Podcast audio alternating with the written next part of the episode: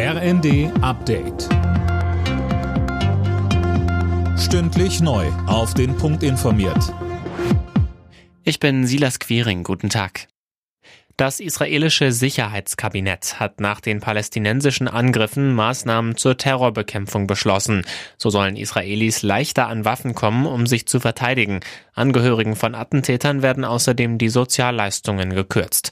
Die israelische Armee hat unterdessen nach eigenen Angaben zwei weitere Attentate durch Palästinenser verhindert. Deutschland und Argentinien wollen künftig im Energiebereich enger zusammenarbeiten. Das hat Kanzler Scholz bei einem Besuch in dem südamerikanischen Land vereinbart.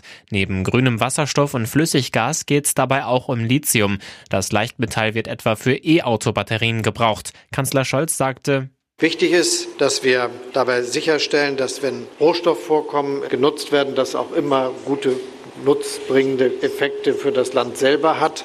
Es kann keine Politik gemacht werden, die allein auf die Interessen derjenigen Länder ausgerichtet ist, die die Rohstoffe für sich selbst verarbeiten wollen.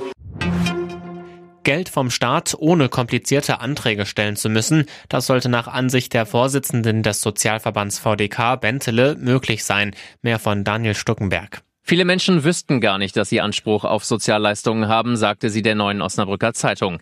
Das sei ungerecht. Es brauche eine bessere Vernetzung von Finanz- und Sozialbehörden und einen optimierten Datenaustausch. Dann könne der Staat Sozialhilfeberechtigte selbst identifizieren und ihnen einfach das Geld überweisen, wenn die einen Anspruch haben, ohne dass vorher ein Antrag nötig ist.